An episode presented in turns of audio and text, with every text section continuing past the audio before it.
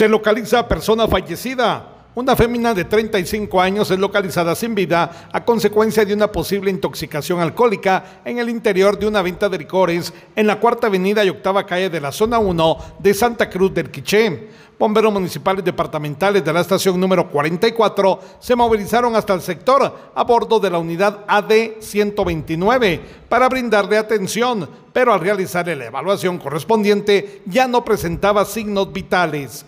Desde Emisoras Unidas Quiché, en el 90.3 reportó Carlos Recinos. Primera noticias, primera en deportes.